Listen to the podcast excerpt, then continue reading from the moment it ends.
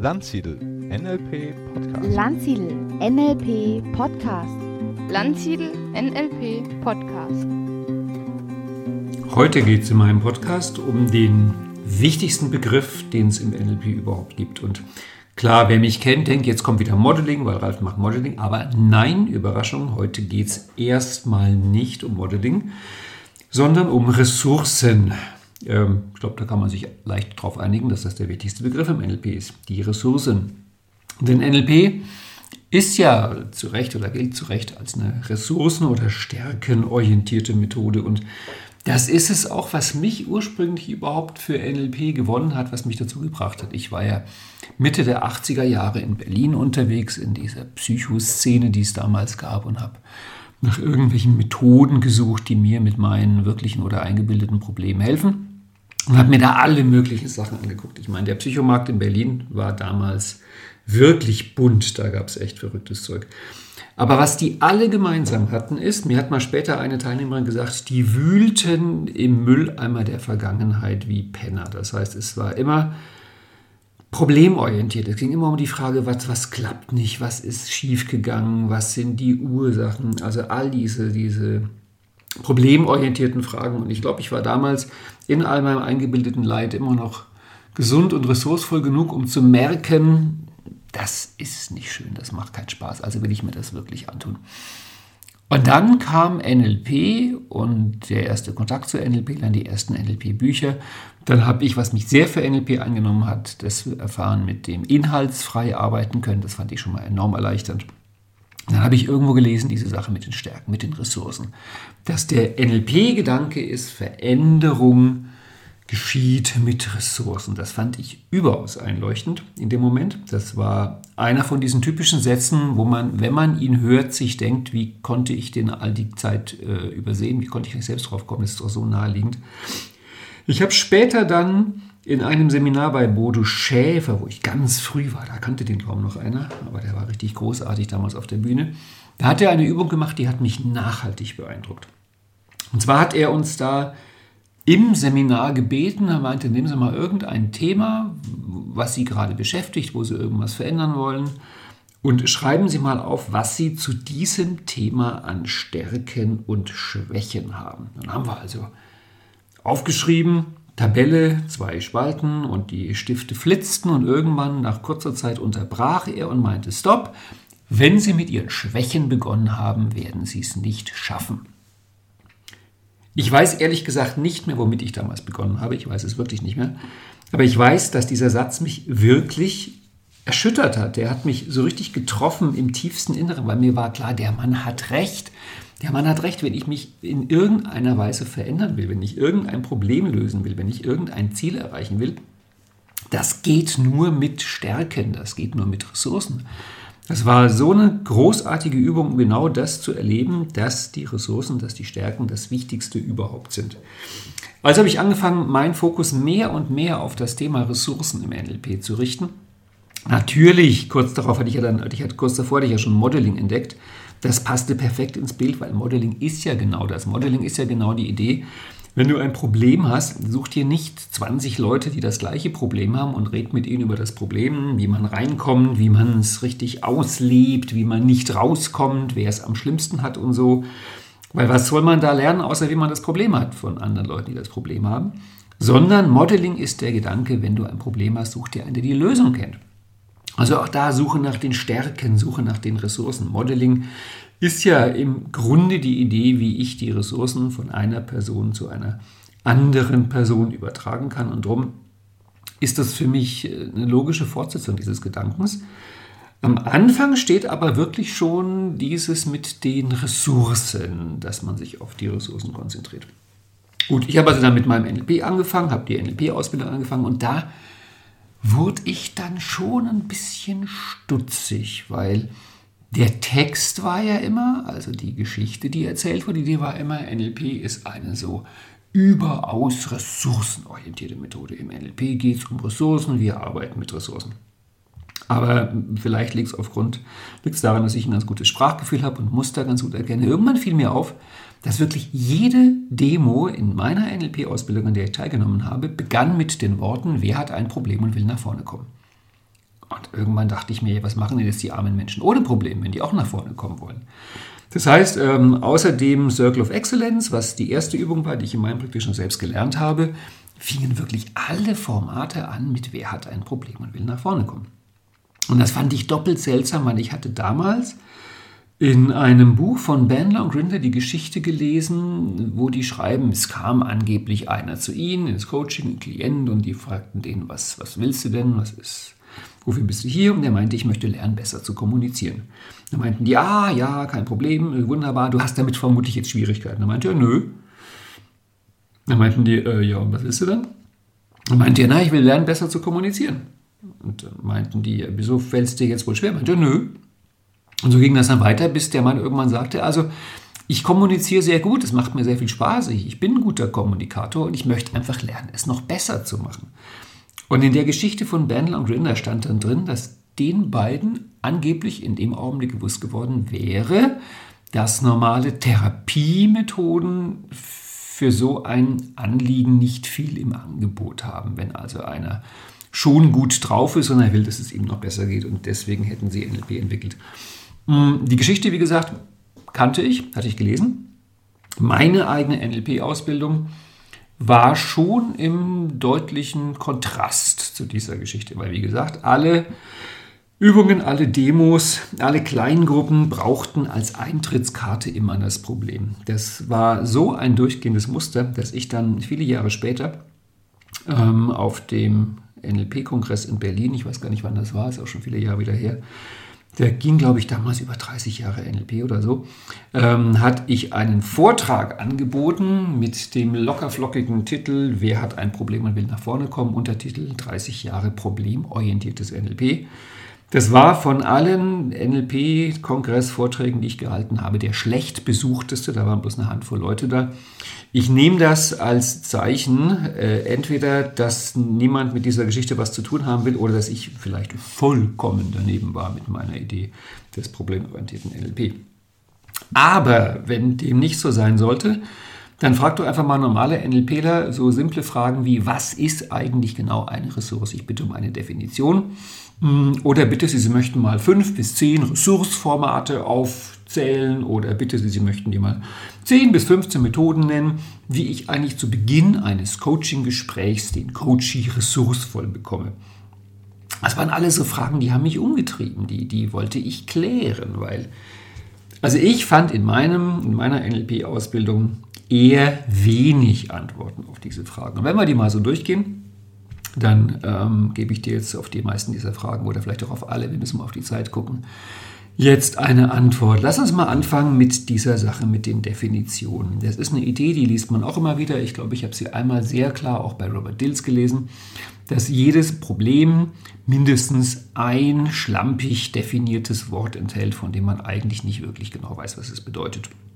Und das Witzige ist, dass vielfach in irgendwelchen Methoden gerade die zentralen Worte eher nicht so sauber definiert sind. Und ich glaube, die zu den zentralsten Worten des NLP gehören halt die Worte Problem, Ressource und Ziel. Und ich habe bei allen drei Worten dann wirklich recherchiert und geguckt und überlegt und Leute gefragt, wie man die definieren könnte. Und das war total spannend, wie wenig es darüber gibt. Also, äh, als, als eine kleine Anekdote am Rande, ich habe dann wirklich viel dazu auch recherchiert, was genau ist eigentlich ein Problem und habe gemerkt, dass in dicken Lehrbüchern zum Thema Probleme lösen häufig irgendwie am Anfang vielleicht mal eine halbe Seite kommt. Was ist eigentlich ein Problem? Ja, kognitive Dissonanz, äh, Konflikt zwischen dem, was man will und dem, was man hat, das fand ich alles ein bisschen dünn. Ich habe dann eigentlich wirklich nur bei Paul Watzlawick, der hat ein ganzes Buch darüber geschrieben, ähm, wie ich finde, vernünftige, verwertbare Gedanken dazu gefunden, was ein Problem ist, wie man es definiert und was sich daraus ergibt. Ja, und das gleiche mit dem Thema Ressourcen, mit dem Thema Stärken. Ich habe äh, mal sogar ein Buch geschrieben, was aber aus bestimmten Gründen nie erschienen ist. Und dieses Buch sollte über Stärken, über Ressourcen gehen. Und ich habe also dann damals mich wirklich durch Bücher über Bücher durchgearbeitet, die zum Thema persönliche Stärken, Stärkenprofil, Kompetenzen erkennen und was auch immer da alles ging. Und habe auch geguckt, wie definieren die eigentlich das, was sie da wollen? Wie definieren die eigentlich Ressourcen? Und wie grenzen sie Ressourcen ab von Stärken, von Talenten, von Begabungen, von Mittel und Möglichkeiten? Also alles das. Es war ein einziges Begriffswirrwarr. Am schlimmsten ist vermutlich die Idee der Kernkompetenz. Also die allermeisten Leute geraten in einen milden Stuck-State, wenn man sie fragt, was ist eigentlich deine Kernkompetenz? Und diejenigen, die ähm, einige Bewerbungsgespräche oder Assessment Center zu viel hinter sich gebracht haben, wenn man die fragt, was sind eigentlich deine persönlichen Stärken, dann gucken die auch so fürchterlich unglücklich. Sehr seltsam, weil eigentlich sollte doch die Frage nach den Stärken etwas sein, was einen äh, in guten Zustand bringt. Und ich äh, mache gerne mit den Leuten im Practitioner eine Übung, die nenne ich 1000 Ressourcen. Da geht es darum, dass man 1000 Ressourcen aufschreibt. Die, die meisten kommen auf 5 oder 6.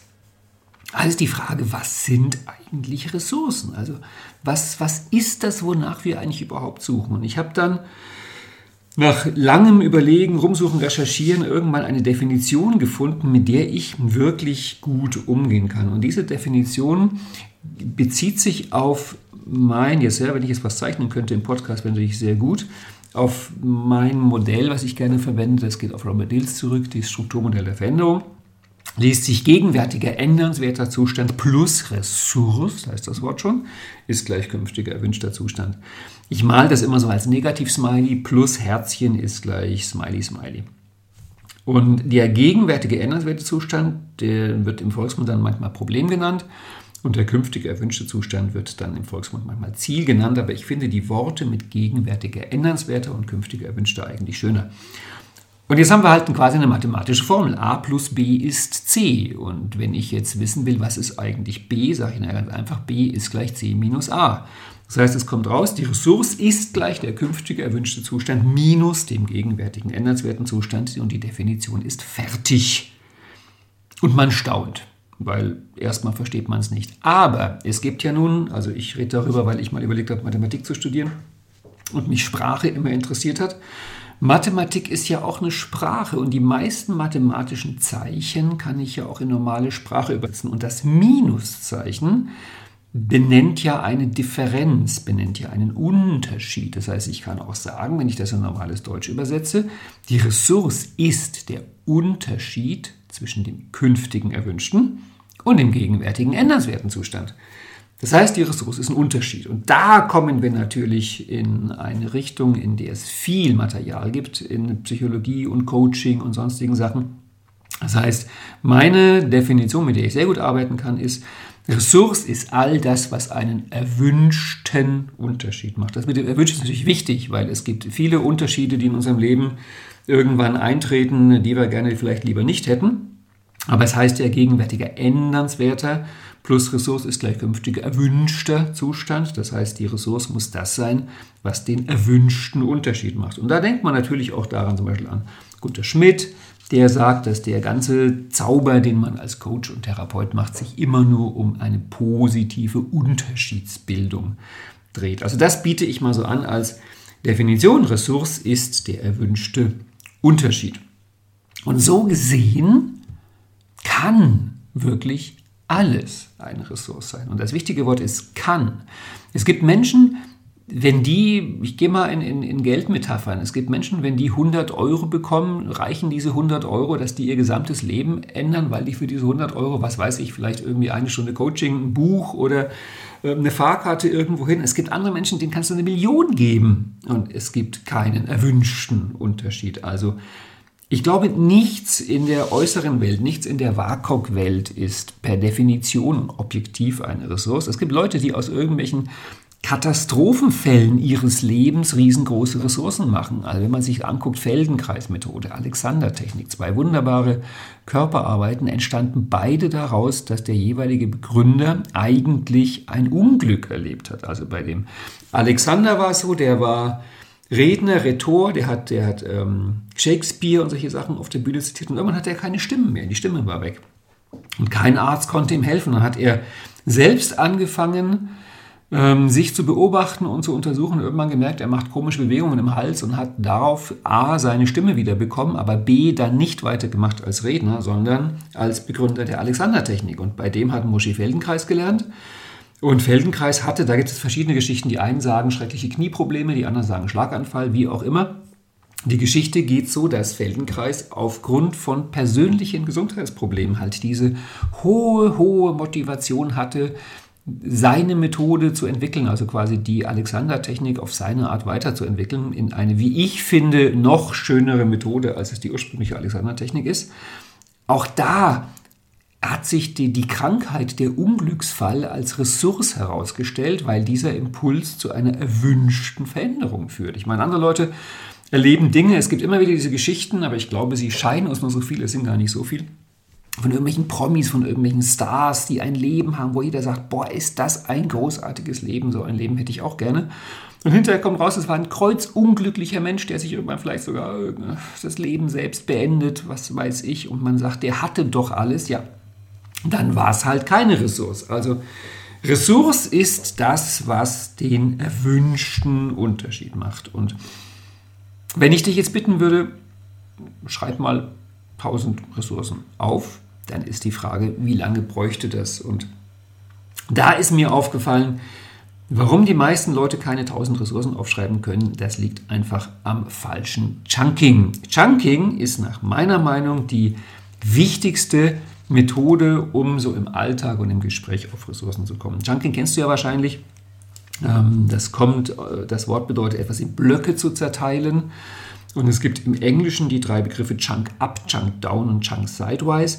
Dafür gibt es auch drei deutsche Begriffe, aber da merkt man den Zusammenhang nicht so gut, weil Chunk Up ist verallgemeinern, Chunk Down ist spezifizieren und Chunk Sidewise ist vergleichen. Wenn ich also jetzt zum Beispiel sage, ein Baum ist irgendetwas, dann wäre ein Chunk Up eine Verallgemeinerung, zum Beispiel eine Pflanze oder noch höher ein Lebewesen oder noch höher irgendwie organische Substanz. Und wenn ich ins Chunk Down gehe, käme vielleicht sowas raus wie Laubbaum oder Nadelbaum. Und wenn ich ins Chunk Sidewise gehe, könnte ich sagen Baum, Blume, Busch. Das sind Ideen, wie kann ich Sachen verallgemeinern, spezifizieren oder mit Ähnlichem vergleichen. Und wenn man jetzt normalerweise Leute fragt, was sind denn deine Ressourcen im Leben, was macht denn dir Spaß, was kannst denn du gut, kommt auf sowas wie, ja, also ich, ich reise gerne, oh, das ist, und dann, dann, dann, ich kann gut analytisch denken, oh, ich höre gern Musik, ja, und ich, ich, ich treffe mich auch gern mit Freunden. Also da wird so rumgesucht in so großen Kategorienblöcken. Und dann sind halt die meisten nach fünf, aller spätestens nach zehn Ressourcen am Ende ihrer Liste und denken, oh Gott, so viele Ressourcen habe ich ja gar nicht.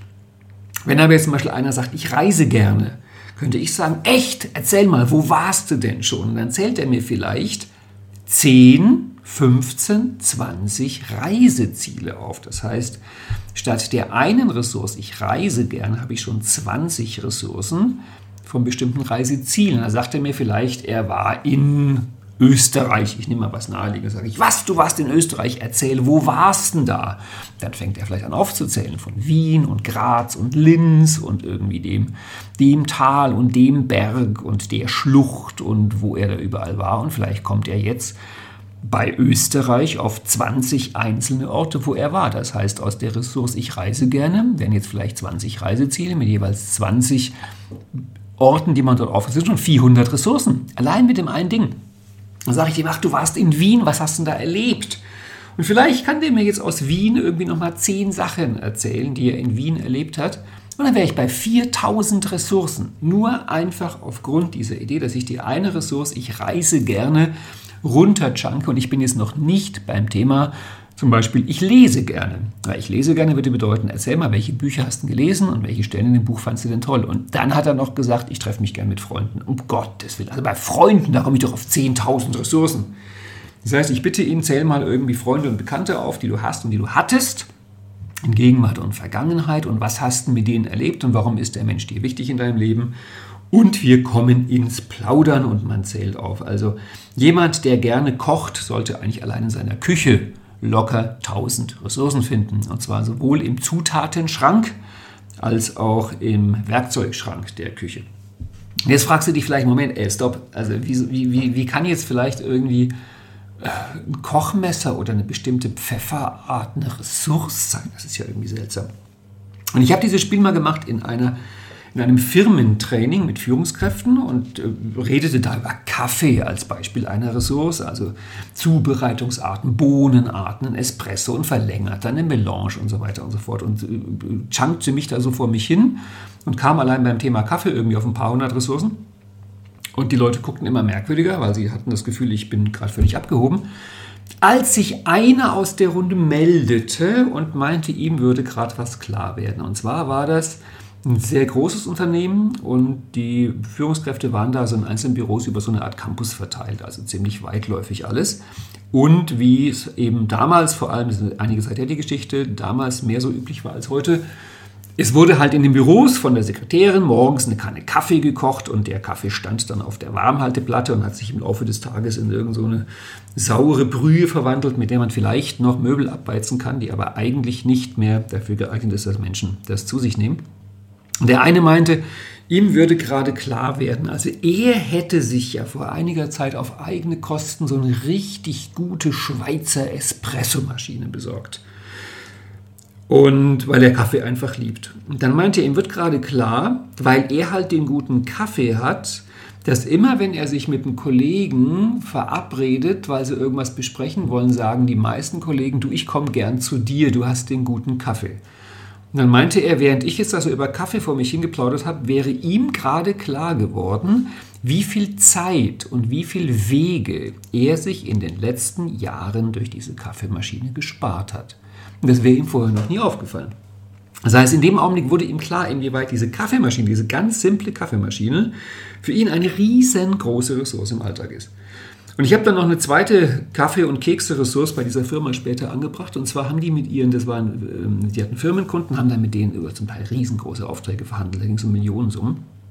Und ähm, weil ich immer schon gerne den, den sinnlichen Genüssen zugeneigt war, fiel mir natürlich auf, dass die da, wie gesagt, diesen widerwärtigen Kaffeeplörre hatten. Und dann bei Gesprächen stellte gern die Sekretärin auch die Konferenzpackung Kekse aus der Metro auf den Tisch. Also irgendwie so drei Kilo für zwei Euro nach dem Motto übles Zeug. Und dann meinte ich, wie wäre es denn, wenn Sie den Leuten mal, also Ihren Kunden, erstens guten Kaffee servieren und zweitens vielleicht so zwei oder drei Kekse oder Pralinen vom Konditor. Und meinte, aha, mh, wieso? Und dann meinte ich, na, guck mal, folgendes Spiel. Da kommt so ein Kunde und der ist erstmal ein bisschen verschlossen, weil sie wollen ja was von dem. Er ist ja der Kunde und dann setzen sie sich hin und dann gibt es den Kaffee und dann gibt es die Plätzchen oder die Pralinen und dann beißt der da rein und ist still und schmeckt und fühlt und sagt, boah, wo haben Sie denn diese Kekse her? Und was ändert sich in dem Augenblick? In dem Augenblick ändert sich so viel. Ich meine, das Wichtigste, was sich jetzt im Augenblick ändert, der Kunde will was von der Firma. Er will zwar nur, dass sie ihm sagen, wo es diese Kekse gibt, aber trotzdem ändert sich gerade das Spiel von ich will was zu, von dir zu du willst was von mir. Und was sich auch noch ändert, ist natürlich, dass einfach aufgrund von bestimmten biologischen Prozessen rudellebende Säugetiere wissen, wenn sie von anderen äh, Fresschen annehmen, dann gibt es auch eine bestimmte Hierarchiebedeutung und der Geschmack bringt einen in die Gegenwart und er baut Ressourcen auf und so weiter und so fort. Die haben mir einige Wochen später gesagt, sie haben das gemacht und sie würden den Erfolg deutlich merken, sie würden den deutlichen Unterschied merken. Das sind Ressourcen. Ganz simpel, einfach ein guter Kaffee und ein guter Keks. Und es geht jetzt auch wieder hier um die Frage, entsteht eine erwünschte Veränderung? Ich meine, es gibt auch Leute, die sich mit, die sich mit gutem Essen, mit leckerem Kaffee, mit tollen Keksen einfach die Pfunde nur so zufuttern und irgendwann bloß noch die durch das Leben rollen können, statt zu laufen. Das heißt, in dem Fall ist es dann eben keine Ressource. Die Idee ist immer, führt es zu einer erwünschten Veränderung. Und da muss man halt gucken. Es kann alles eine Ressource sein, muss aber keine Ressource sein. Ja, jetzt ist die Frage, wie kommt man drauf? Was könnte das sein? Was könnte eine Ressource sein? Wie, wie kann man die im NLP einbauen? Das mit den 1000 Ressourcen habe ich dir jetzt ja schon gesagt. Das ist eine, wie ich finde, hervorragende Übung. Die eignet sich auch echt gut im Coaching und im Smalltalk. Ich sage immer, die erste Ressource ist die schwierigste. Wenn da einer vor dir sitzt und angenommen, er wäre wirklich echt im Stuck State, was ja so oft nicht vorkommt, aber wir tun mal so, als ob. Und äh, du fragst den, was, was macht ihnen Spaß? Was ist denn toll im Leben? Was, äh, was ist eine Ressource? Was ist eine Stärke von ihnen? Das ist anfangs zäh, aber wenn der irgendetwas sagt, von wegen, ja, Urlaub ist manchmal schön, völlig egal was, aber ab der ersten Ressource bist du im Spiel, weil ab dann kannst du runterjunken. Und runterchunken, ins Detail gehen, ins WAKOK gehen, in die konkreten Erlebnisse gehen, macht die Leute fast immer ressourcevoll. Und wenn du genügend runtergechunkt hast, machst du halt einen Chunk seitwärts. Also nehmen wir an, der, der gerne reist, den fragst du, wo warst du? Sagt er in Österreich, dann gehst du in die Städte, in die Begebenheiten. Und wenn du merkst, Österreich ist jetzt sozusagen ähm, leer gechunkt, dann sagst du, wo waren sie denn noch? In Bali! Nein, erzählen sie doch. Und wenn nach dem dritten Reiseort und die Zeit ist verronnen, du merkst jetzt mal was anderes, fragst vielleicht, mit wem waren sie denn da, wen haben sie da getroffen, dann kommst du auf die Ressourcekategorie Menschen. Und du kannst auch von jedem Reiseort auf Essen gehen, auch von Essen kannst du auf Genießen gehen, von Genießen bist du schon bei Musik und so chunkt man sich so durch die Gegend und hat irgendwann problemlos tausend Ressourcen. Jetzt, ach, ich ahnte es, die Zeit reicht nicht für alles, was ich machen wollte. Dann gibt es bestimmt mal einen zweiten Teil dazu. Ähm, Nochmal ein Blick auf die Idee mit den Ressourceformaten des NLP. Die habe ich ja vermisst. Also wie gesagt, Circle of Excellence, jawohl, aber ansonsten gehen praktisch alle Formate los mit wer hat ein Problem und will nach vorne kommen. Und dann irgendwann hatte ich entdeckt den Ordner von Conny Ray und Steve Andreas. Der heißt bei mir der Ordner. Der offizielle Titel ist das NLP Trainer Manual für die Practitioner-Stufe. Das ist ein Telefonbuch dicker Wälzer. Exzellentes Buch, exzellentes Buch von Conny Ray und Steve Andreas. Ähm, das sind die Unterlagen, die bei denen früher der Trainer bekommen hat, der ein Practitioner-Training gegeben hat. Das ist also sozusagen der, der Lehrerordner. Und in diesem Trainer-Manual für die Practitioner-Stufe stand eine Übung drin, die auch meinen Blick auf das Thema Ressourceformate komplett verändert und wirklich revolutioniert hat. Und zwar in dem Kapitel, wo die dann Change History vermitteln. Und da merkt man schon, die sagen, Change History ist jetzt nicht das einfachste Format, das ist schon ich sagen, komplex. Und man hat ja im Seminar oft das Problem, gerade bei etwas komplexeren Formaten, dass wenn die Leute dann in Kleingruppen gehen und das Format zum ersten Mal machen, dann machen sie es ja zum ersten Mal. Und wenn dann auch noch der, der den Klienten spielt, also der Coachie, vielleicht mit einem anspruchsvollen, intensiven Thema kommt, dann ist das häufig eine Überlastung, weil jetzt wollen die sich natürlich zum einen auf den Inhalt konzentrieren des Ganzen, was läuft da eigentlich, und aber auch auf das Format. Das ist manchmal ein bisschen viel. Und darum haben Conny Ray und Steve Andreas in dem Trainer-Manual das Change History mit einer Vorübung garniert. Und diese Vorübung heißt bei denen eine Ressource hinzufügen. Und es ist ein Original Change History, nur als signifikantes emotionales Ereignis in der Vergangenheit nimmt man nichts Unangenehmes, man nimmt was Angenehmes, man nimmt was Tolles. Das heißt, man bittet die Leute zu fragen, was war denn in deinem Leben mal ein großartiger, toller, wunderbarer, spitzenmäßiger Augenblick? Und wie wäre der gewesen, wenn du da noch diese und diese und diese Ressource dazu gehabt hättest? Das heißt, man fügt einem vergangenen Ereignis noch Ressourcen hinzu. Und den Leuten geht es natürlich hinterher noch besser. Die sind dann richtig mega glücklich nach der Übung. Und mir geht es ja nur so, das ist mein Modeling-Gen in mir, das mein, mein Mustererkennungs-, Verallgemeinerungsgen. Wenn ich so eine Idee mitkriege, Moment mal, das heißt, ich kann jetzt hier ein NLP-Format nehmen und an der Stelle, wo sonst das, wer hat ein Problem und will nach vorne kommen, Problem ist, eine Ressource einsetzen? Das könnte ich doch verallgemeinern. Also wie wäre es zum Beispiel, ich mache ein Six-Step und ich gehe nach innen und ich suche mal irgendeinen inneren Teil, der echt ein großartiger Helfer ist, der mich total unterstützt in meinem Alltag. Und ich frage den trotzdem, du mal ganz konkret, was ist denn deine gute Absicht?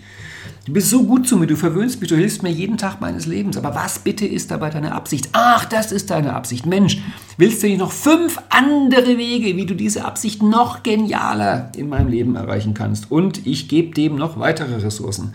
Ich kann älteres, jüngeres Selbst machen. Ich kann zu ressourcevollen jüngeren Selbsten gehen, die irgendwie vor Glück nur so quietschen und die besuchen und mit denen die Party noch doller feiern. Ich kann Reimprinting machen mit großartigen Augenblicken meines Lebens, wo andere Menschen mir echt geholfen haben und mir nochmal richtig denen ihre gute Absicht reinziehen und denen noch mehr Ressourcen geben. Ich kann in die internale Verhandlung gehen zu zwei inneren Teilen, die jetzt schon großartig miteinander kooperieren und sich toll unterstützen und denen noch mehr Ressourcen geben. Ich denke, du hast das System verstanden. Ich kann jedes NLP-Format, was ja eine bestimmte Struktur beschreibt, und was imstande ist, durch diese Struktur einen bestimmten problematischen Zustand zu verbessern, kann ich natürlich auch, also ich kann von A nach B, von gegenwärtigen Endeswertenzustand, auch einfach einen guten Zustand nehmen. Das heißt, ich komme dann von einem guten Zustand plus Ressource zu einem exzellenten Zustand. Das ist eine sehr gute Art, sich den Formaten zu nähern, weil man halt die Gelegenheit hat, die Struktur der Formate ähm, zu lernen, ohne sich mit irgendwelchen grausigen Themen herumschlagen zu müssen. Außerdem tut es einem gut. Und jetzt hast du schon gemerkt, und das bringe ich jetzt mal als letzten Punkt und der Rest kommt, wie gesagt, in einem extra, in einem extra Podcast, ähm, dass ich ja diese Formel von A nach B, also gegenwärtiger Energiezustand plus Ressource ist gleich erwünschter Zustand, an der Stelle mit dem Herzchen, an der Stelle mit dem plus Ressource hatte ich jetzt ja die Struktur von Change History oder die Struktur von Sixstep oder die Struktur von Safe Management drin.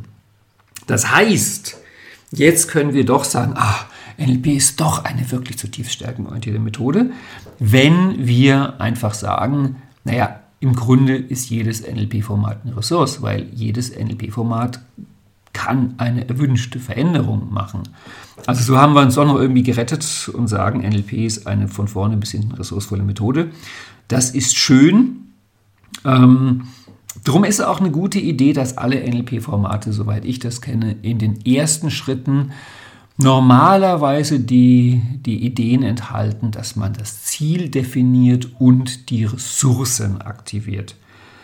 Ressourcen aktivieren, wie gesagt, geht am besten über Chunking und, das noch als letzter Tipp für heute, wenn dann einer eine Ressource bringt, wenn dann einer sagt, ich reise gerne, ja, ich war in Österreich und in Bali war ich auch, und du bist Coach, sagst du nicht, ho, schön und was noch, sondern das ist natürlich der Augenblick, wo Bestätigung gut am Platze ist, weil wir als rudellebende Säugetiere, es gibt ja kaum irgendwas, worauf wir so abfahren wie auf Bestätigung. Also Bestätigung ist ja unser Höchstes, wenn uns einer zustimmt, wenn jemand nickt, wenn jemand sagt, echt, du auch, ich auch, boah, ist das großartig. Das heißt, wenn du Coach bist und du über Chunking deinen Coachee im Smalltalk in die Ressourcen quatschen willst, dann wäre sehr gut alles, was da kommt und auch nur ein bisschen wie eine Ressource aussieht, sofort kräftig zu bestätigen und dann weiter zu chunken. Das Ganze natürlich dann schlau zu ankern, dass es verfügbar ist und es hinterher einzusetzen in entsprechenden Formaten. Macht dir nicht so einen Riesenkopf darüber, ob das die passende Ressource ist. Da gilt als Grundregel, jede Ressource ist besser als keine Ressource. Nimm die ersten zwei, drei Ressourcen, die bei sowas kommen, zum Warmwerden. Hm Angenommen, du würdest wirklich mit einem Change History machen und du wärst am Problemzustand und es, es geht irgendeine doofe Geschichte und euch fallen gerade keine Ressourcen ein. Aber ihr habt im Smalltalk das durchgearbeitet mit, ich reise gerne, ich war in Österreich, ich war in Wien und da gab es irgendwie im Kaffeesacher eine leckere Torte. Und der steht jetzt sozusagen im Change History vor seinem signifikanten Ereignis und es fallen ihm keine Ressourcen ein. Und da sagst du, tät ihm jetzt die Sachertorte helfen? dann wird er vermutlich lachen und sagt, nein, die hilft mir jetzt nicht. Sagst du, und was anderes Süßes? Dann lacht der noch mehr. Und dann sagst du aber guck mal, die Wiener Kultur mit dem Schmäh, vielleicht wär's das jetzt was helfen dort. Und je mehr du jetzt äh, erinnerst an die Smalltalk-Ressourcen, ich gehe jede Wette mit dir ein, nach zwei Minuten Smalltalk an dieser Stelle und Reaktivieren der Ressourcen vom Vorgespräch, wird dem irgendwas einfallen und vielleicht kommt er bei Lebensart auf die Idee zu sagen, das stimmt, so ein bisschen Gelassenheit hätte mir da wirklich gut gesagt. Na, Gelassenheit ist so eine hervorragende erste Ressource. Was ist ähnlich? Und so kannst du dich auch jetzt wieder durch den Ressourcegarten hindurch chunken, von einer Ressource zur nächsten. Und am Ende platzt man schier vor Ressourcen. Jetzt noch eine Kleinigkeit zum Schluss. Vielleicht fragst du dich, wie kommt denn der Ralf jetzt plötzlich äh, auf das Thema Ressourcen, wo der immer über Modeling gesprochen hat? Das kann ich dir auch kurz erklären. Das liegt einfach daran, dass im Januar 2020 haben wir in Berlin das erste NLP-Erlebniswochenende und ich habe mir halt überlegt, was, was kann man mit Leuten zwei Tage lang machen, zum Thema NLP. Ich habe eine Gruppenbesetzung, das ist ja jetzt schon ziemlich schnell das Wochenende, wo der größte Teil Leute sind, die wirklich schon NLP-Vorkenntnisse haben, also Practitioner und Master. Über die Hälfte hat bereits eine NLP-Ausbildung und der Rest sind Neulinge.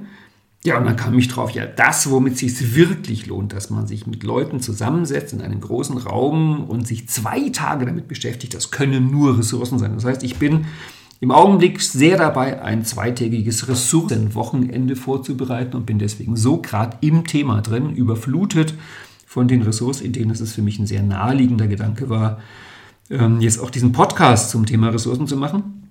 Es kann sein, dass wenn du ihn hörst, das Erlebniswochenende ausgebucht ist oder schon längst vorbei. Vielleicht kommt mal wieder ein anderes. Das Thema Ressourcen, wie gesagt, beschäftigt mich seit über 30 Jahren im NLP. Täte mich wundern, wenn es damit jetzt zu Ende wäre. Das geht bestimmt weiter. Das heißt, du hörst da noch mal was von mir. Ich weiß auch, dass ziemlich viele ähm, Sachen, die ich angedeutet habe in diesem Podcast, noch offen sind. Das heißt, da hätten wir durchaus noch Platz für einen zweiten Teil. Ja, dann kommt der. Und jetzt wünsche ich dir erstmal viel Vergnügen mit den Sachen über die Ressourcen, die heute waren. Bis zum nächsten Mal. Tschüss.